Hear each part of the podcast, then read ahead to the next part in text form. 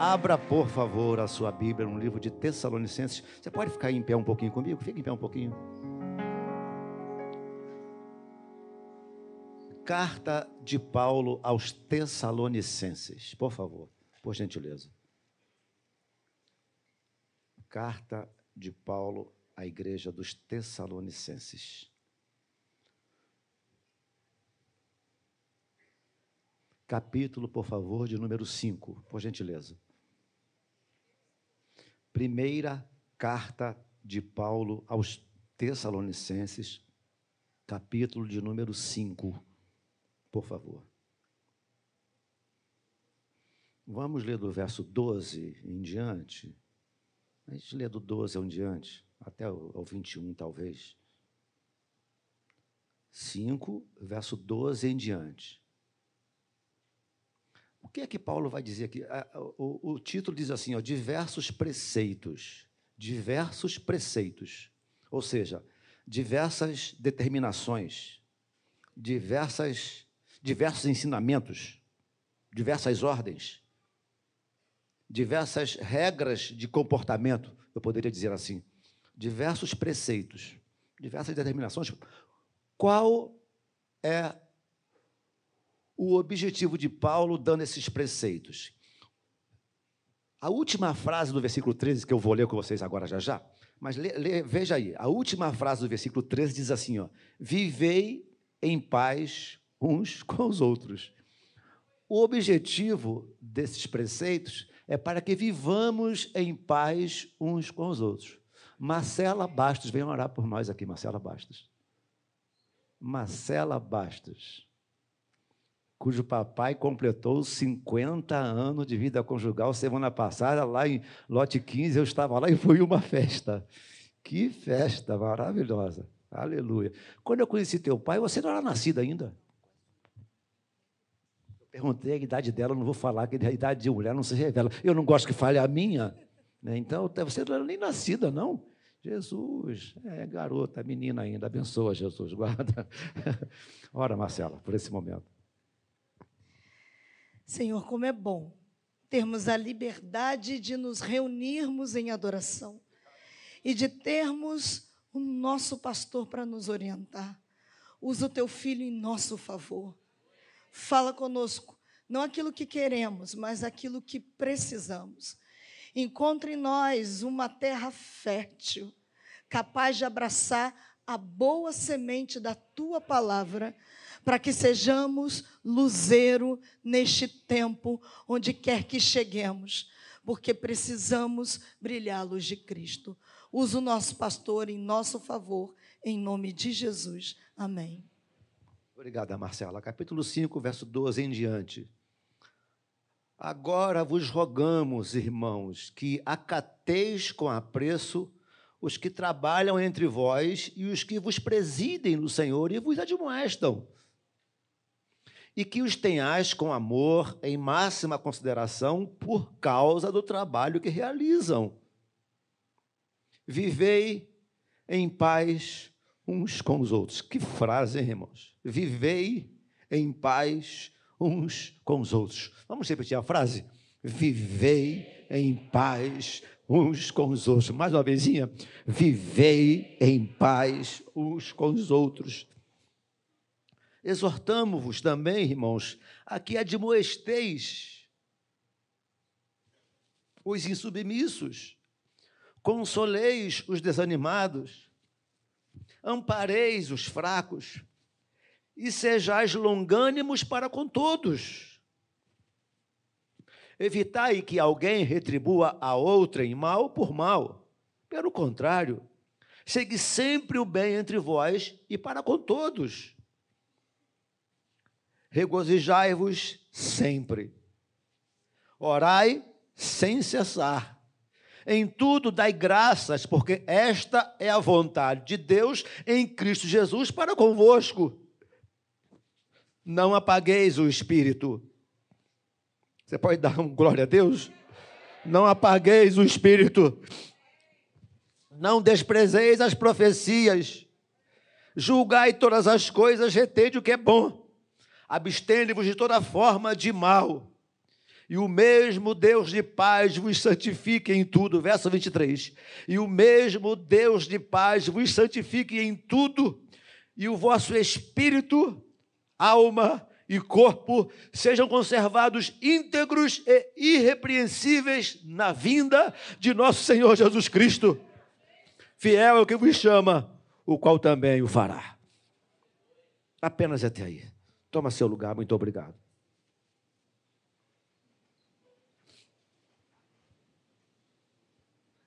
Diversos preceitos, diversas orientações para que possamos viver em paz uns com os outros.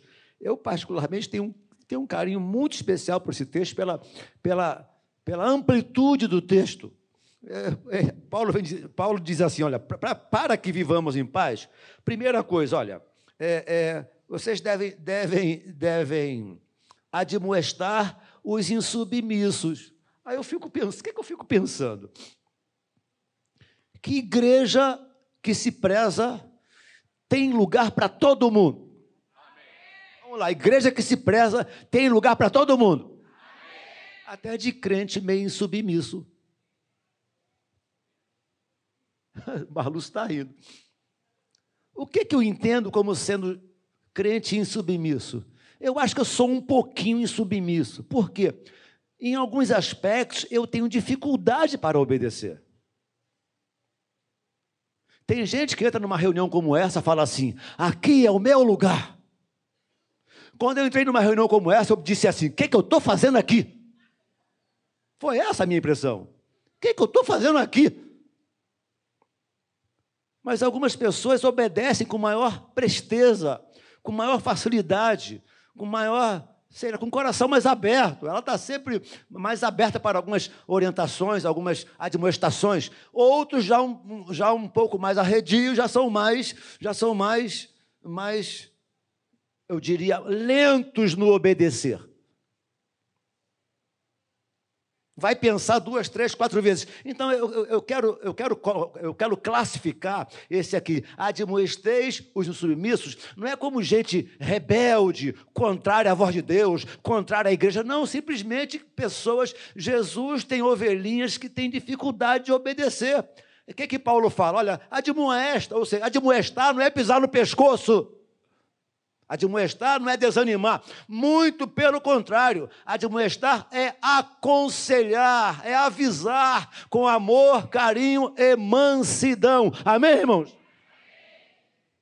Algumas profecias amedrontam as pessoas. Ah, o profeta fala com tanto, com tanto, com tanto, com uma expressão facial tão, tão, tanto rigor. Não é a profecia não tem esse objetivo de se amedron, se você ficou amedrontado, apavorado, perdeu a paz por causa da profecia, joga a profecia no lixo.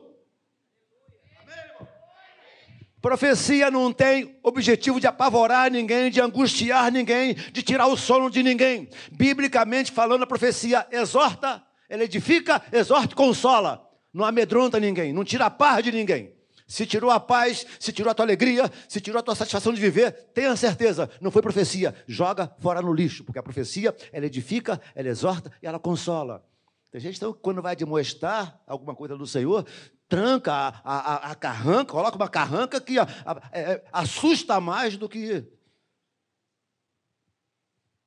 E você passa a ter dificuldade até maior em obedecer. Então, quando eu vejo aqui, olha, admoesteis os submissos, é advertir, é avisar, é aconselhar com amor, com carinho, com misericórdia, que o caminho que a pessoa está seguindo não, deve, não é um caminho muito bom. Mas Jesus tem ovelhas que de submissas. Tinha um pastor na nossa igreja chamado pastor Eugênio, que ele falava assim: algumas ovelhinhas, Jesus faz o seguinte: ele, Jesus quebra a perna dela, ele não falava isso. Jesus quebra a perna dela para ela ficar seis meses sendo tratada com o mestre. É isso aí. Ovelhinha tem dificuldade de obedecer, Jesus vai e quebra a perna. E ela, pra, é o que ele falava, né?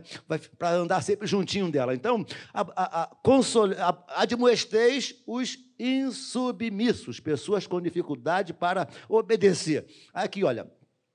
É, consoleis os desanimados.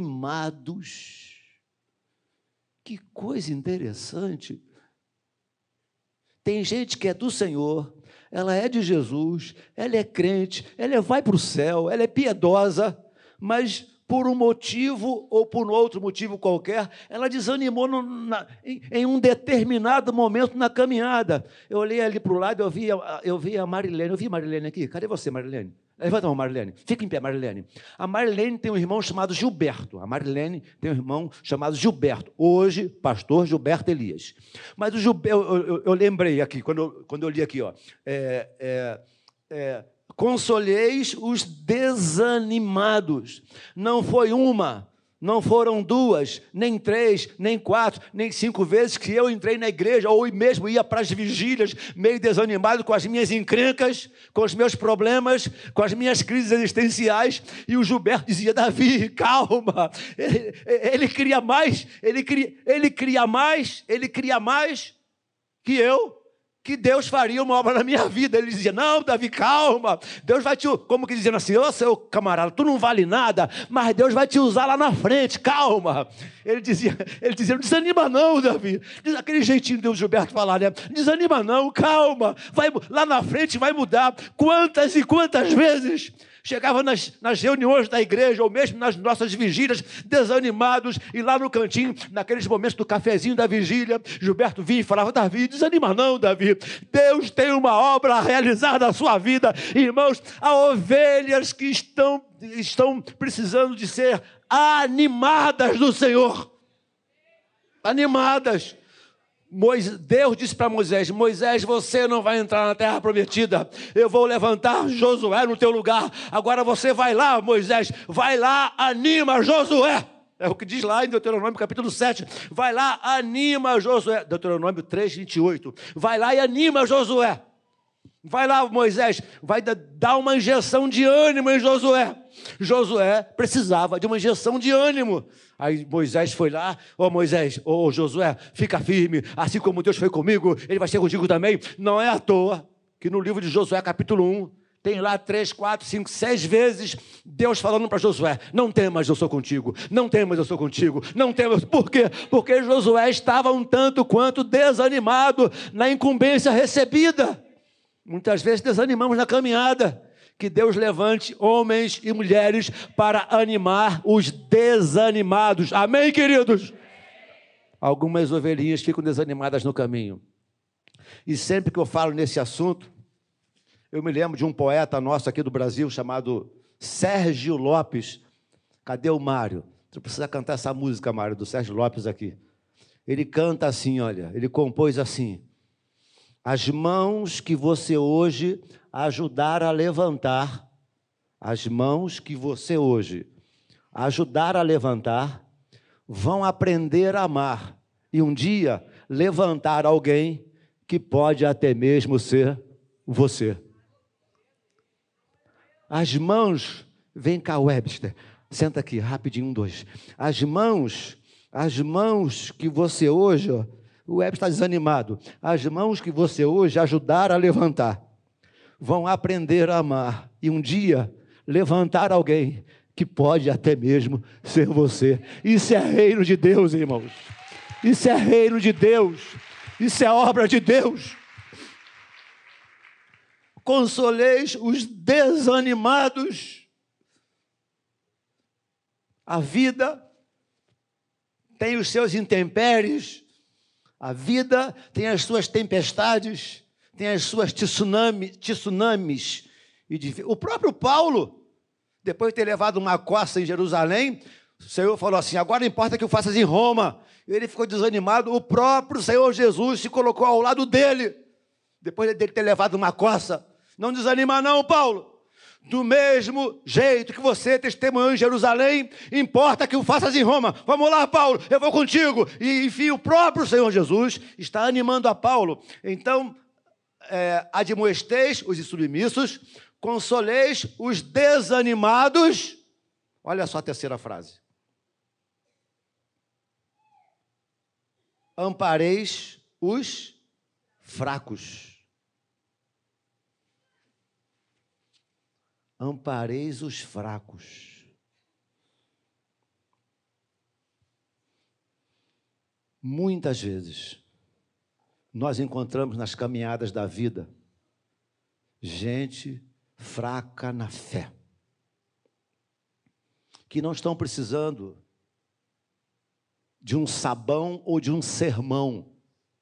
Às vezes, isso acontece muito a miúde, que eu vou falar agora, a pessoa fica sem aparecer na igreja seis meses. Ela está com seus problemas lá. E aí não está, não está achando forças nem para ir à igreja. Aí um dia ela arrumou força, sabe-se de onde veio à igreja. Ao entrar na igreja, o irmãozinho ou a irmãzinha chega perto e fala assim: tá desviado, né? Tem seis meses que eu não te vejo. Tinha que falar o seguinte: olha, me perdoa, eu não te vi há seis meses e não fui te visitar. Eu sou, eu sou um crente reco-reco. Ao invés de afrontar a pessoa e falar para ela, poxa, não te vejo há seis meses, está desviado. Você precisava ir ao encontro dela, ao encontro dele, e pedir perdão, porque a pessoa ficou longe seis meses e ninguém foi lá buscá-la, ninguém foi lá procurá-la, ninguém foi lá orar por ela, ninguém foi lá enxugar as suas lágrimas. Ampareis os fracos. Romanos capítulo 14, verso 1 diz assim, ó: "Acolhei ao que é débil na fé". Débil na fé é aquele atraso espiritual. Aquele retardo espiritual. Tem gente que olha as coisas assim e entende, discernem logo do que é espiritual, do que é material. Mas outros demoram um pouco mais acolhei ao que é débil na fé. Por isso, exatamente por este motivo, que o grande apóstolo Paulo diz: firme de fraco para com os fracos, fiz-me de tudo para com todos, para de alguma forma ganhar alguns. Firme de fraco para com os fracos. Exatamente por esse motivo, ao encontrar os fracos nas, nas esquinas da vida, que sejamos pessoas compreensivas, compassivas e misericordiosas. Eu estava subindo a ladeira da Lapa, três horas da manhã. Por favor, não suba a ladeira da Lapa três horas da manhã. Tá? Faz isso não. Mas eu, eu sou nascido e criado no Jardim Metrópolis. Um garoto segurou a minha calça aqui e disse: Pastor Davi. Aí eu olhei: De onde você me conhece? Lá da sua igreja, eu fui batizado lá. Estendeu o braço para mim, tinha duas marcas de picada no braço direito e duas marcas de picada no braço esquerdo. Ele estava quase tendo uma overdose, aquele garoto, um garoto de 17 para 18 anos. Eu me abaixei, coloquei a mão daquele garoto na minha cabeça e disse assim: Ora por mim, que eu vou orar por você. Aí ele falou assim: Mas como assim eu vou orar? Ora por mim, que eu vou orar por você. Eu preciso de tuas orações e você precisa de minhas orações. Isso significa levar as cargas uns dos outros e assim cumprireis a lei de Cristo. Eu não tenho a mínima ideia do que aconteceu naquele coração para que ele estivesse no estado que estava. Mas estava lá. E aí? Compete a nós agora pisar o pavio fumegando? Compete a nós agora chegar lá e arrasar e destruir, ser, ser uma secla, ser um. A secla, ser um. O que é a secla, meu Deus? Eu sempre. A secla. Um secretário, ser um secretário do diabo para chegar lá e pisar no pescoço dele? Satanás já está fazendo isso? Não, muito pelo contrário. Você tem valor, Deus ainda te ama, Ele vai atender a sua oração. Vamos orar juntos. Deus tem coisas maiores e melhores para fazer na sua vida. É isso que diz a Bíblia, não é? Para não, não, não, não, não apagar o pavio que está fumegando. Ovelhas fracas doentes, quebradas, perdidas. Perdidas. Mateus 10. Olha o que diz Mateus 10. Eu amo quando Jesus diz isso. O Senhor Jesus está dando algumas ordens também. Aí fala assim, ó. Ele diz assim: ide. E à medida que vocês forem pregando, curar os enfermos, ressuscitar mortos, pregar o evangelho, aí Jesus fala assim: mas principalmente, principalmente, quando ele fala principalmente, o que, é que eu penso? Pregar o evangelho é importante? É. Curar os enfermos em nome do Senhor é importante? É.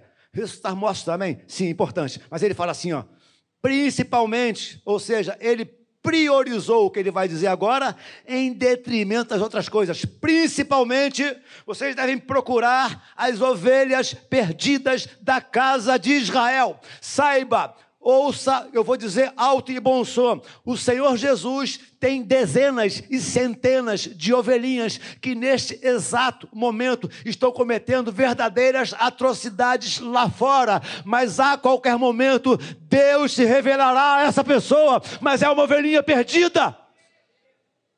Um dia eu fui uma ovelha perdida de preferência, procurai as ovelhas perdidas da casa de Israel. Jesus tem ovelhas perdidas. É ovelha, mas está perdida. É ovelha, mas está machucada. É ovelha, mas está fraca. É ovelha, mas está cansada. O próprio Senhor Jesus, e lembrei disso agora. O próprio Senhor Jesus levaram uma, uma criança para os discípulos. A criança ela era lunática. Ora se jogava no fogo, ora se jogava na água. Muitas vezes na água, fogo e água. Aí o pai levou essa criança aos discípulos. E os discípulos não puderam fazer nada. Aí o pai leva ao Senhor Jesus e fala assim: Olha, Senhor, eu levei meu filho aos teus discípulos, mas eles não puderam fazer nada. Aí Jesus fala assim: ó, Jesus fala assim: Ó oh, geração incrédula e perversa, até quando vos sofrerei? Não aguento mais vocês. Até quando estarei convosco? O próprio Senhor Jesus cansou daquela geração. Até quando vos sofrerei? Até quando estarei convosco? Estarei convosco. Então ele, ele, ele cansou pela incredulidade, por falta de misericórdia, de compaixão, de companheirismo, de cumplicidade. De preferência, procurai as ovelhas perdidas da casa de Israel. Desanimados, ampareis os fracos, Sejais longânimos. Olha para mim aqui. O que, o que significa a palavra longânimo? Alguém pode me dizer? Paciência, muita paciência. Paciência, muita paciência. Ter um ânimo alongado, um ânimo além, uma paciência além da, da, da, humana, da paciência humana, mas é uma paciência produzida pelo Espírito Santo de Deus. O moço se converteu, era pastor em Copacabana. O moço se converteu. E aí, seis, ele se converteu, foi batizado nas águas, foi batizado com o Espírito Santo, ficou conosco um tempo, um ano e meio, dois, se desviou, abandonou tudo. Nós fomos atrás dele, na casa dele, no trabalho dele. Ele era um sujeito muito influente no meio dos, dos, dos artistas da Rede Globo. Ele era muito influente, ele era, ele era professor de inglês. E aí fomos atrás, na casa dele, no trabalho, visitamos. Ele voltou para o Evangelho em lágrimas e, e, e foi renovado, foi restaurado, se envolveu novamente. E está trabalhando conosco, trabalhando, trabalhando. Aí uma vez ele entrou no meu gabinete, lá em Copacabana. Aí falou assim, pastor, está vendo esse, esse endereço, essa moça aqui? Eu não vou lá mais não, eu não vou lá mais não. Eu já fui lá uma vez, duas vezes, agora não vou lá mais não. Aí eu falei assim, senta aí um pouquinho. Você se lembra quando você chegou aqui na igreja. Você se lembra?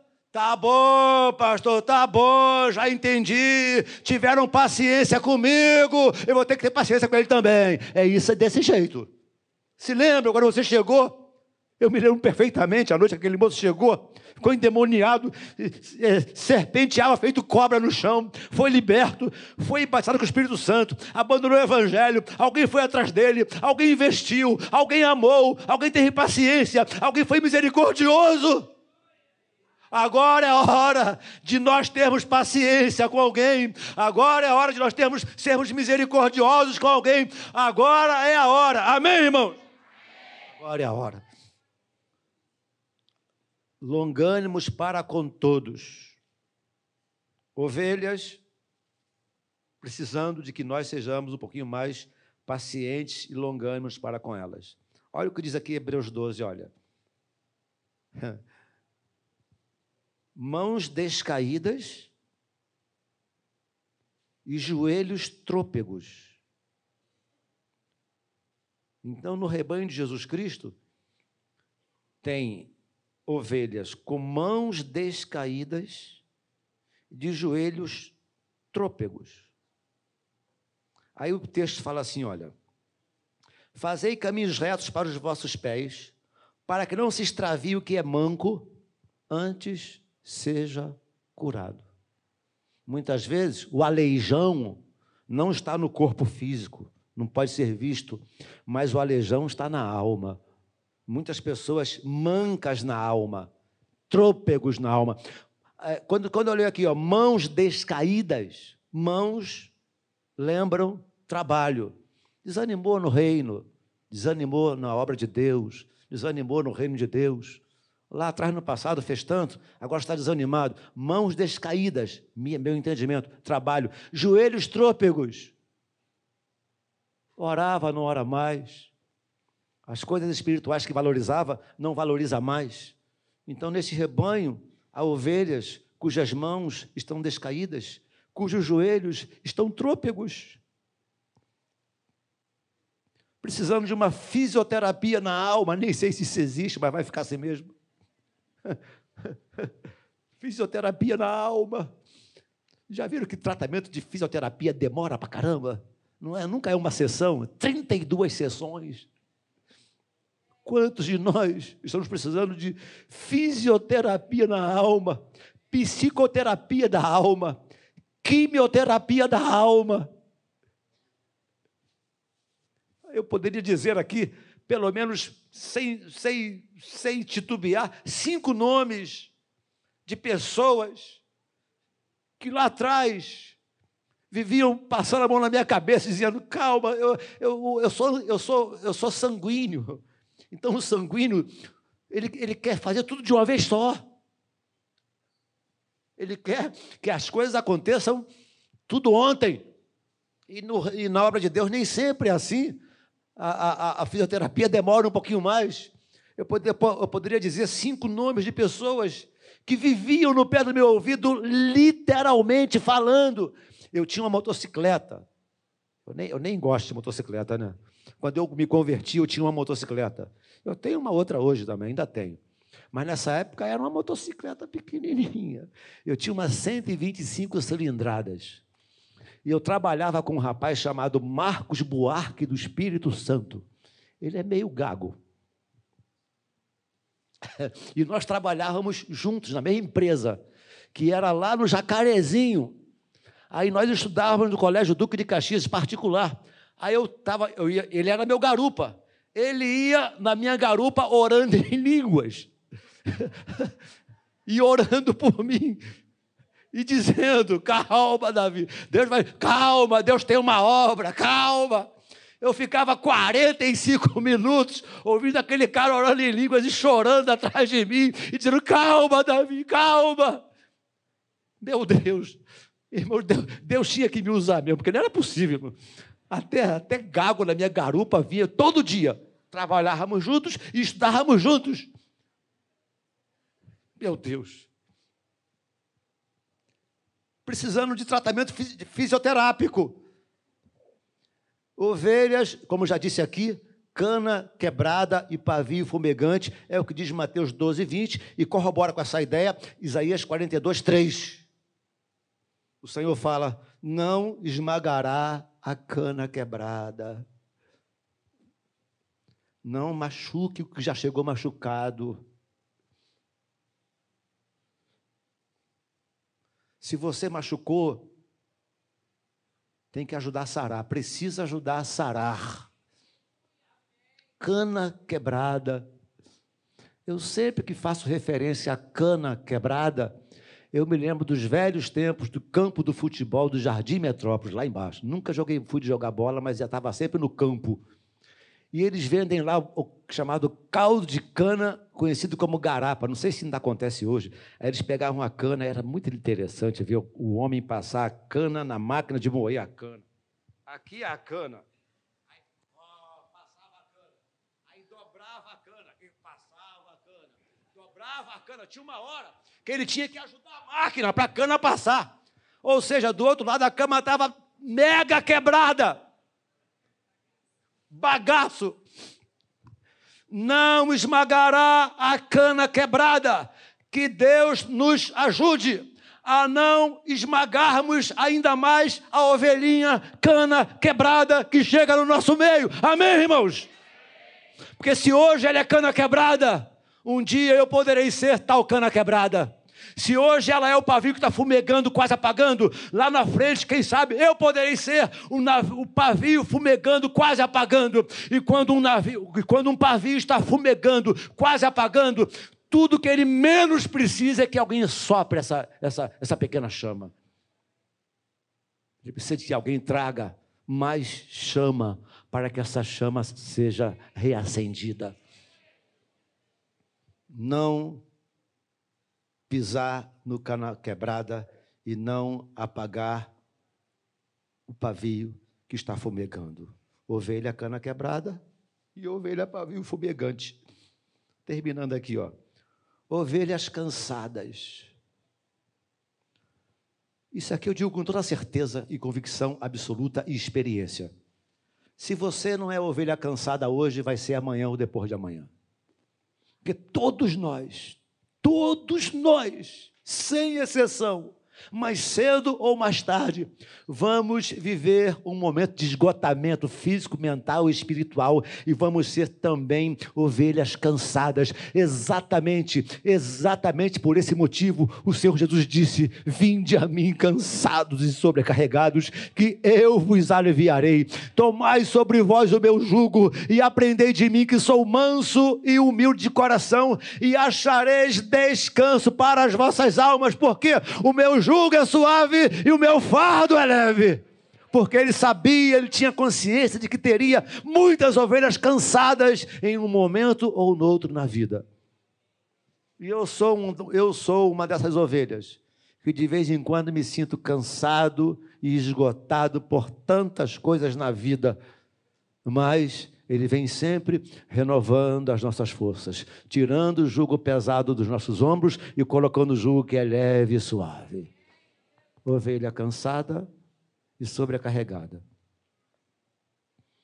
Mas, graças a Deus, nesse grande rebanho, há também as ovelhas que são mais fortes. Vou terminar aqui com, essa, com esse tipo de ovelhinha mais fortes.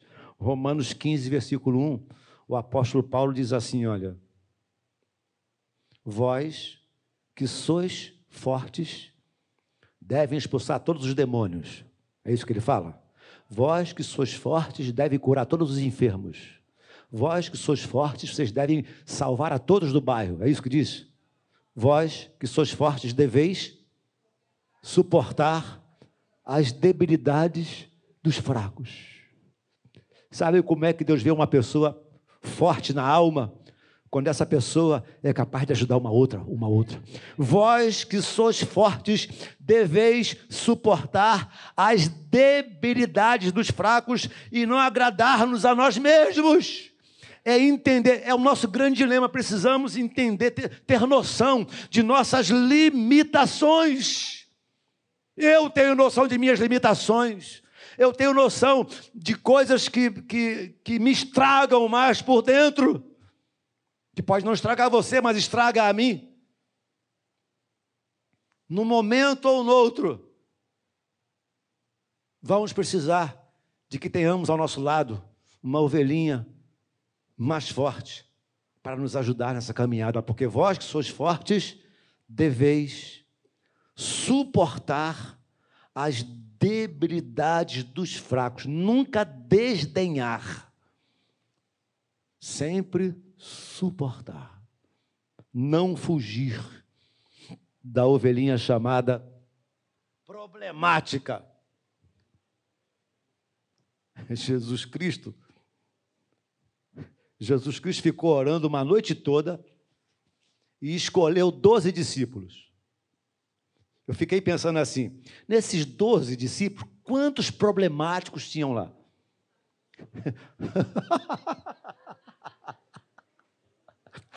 A Marcela falou assim: todos, todos, todos. Eu, eu, eu, fiz uma, eu fiz uma eleição pessoal, né? Eu peguei os três mais problemáticos. Não, não vou dizer o nome dos caras. Eu não vou falar, poxa, eu não vou jogar contra o patrimônio. Eu não vou falar. Eu, alguém, calma, calma. Eu elegi, eu elegi três, os três mais problemáticos, segundo o meu entendimento. Aí pensei assim: meu Deus, Jesus orou uma noite toda, escolheu doze, três são problemáticos. Eu tenho 50 diáconos, nunca orei a noite toda para escolher ninguém. Se na proporção de 12 eu tenho três problemáticos. Ai, socorro, meu Deus. Vou sair da seara de diaconia. Se na proporção de 12 membros. Fala assim comigo. Hum. Está demorando. Se na proporção de do, para cada 12 membros eu tenho três problemáticos aqui, imagine quem é bom de matemática, 1.200 pessoas no mesmo lugar. Quantos, quantos problemáticos eu tenho aqui? Socorro, Jesus. Me ajuda, Jesus. Me dá graça, dá-nos graça. Quem sabe eu sou, em algum momento, um desses problemáticos. Amém? Foi as forras agora, né?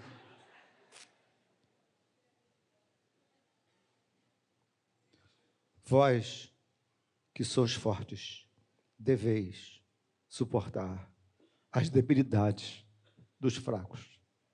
Estou dizendo tudo isso para confirmar o que o texto diz, para que possamos viver em paz uns com os outros. Eu nunca serei como você é.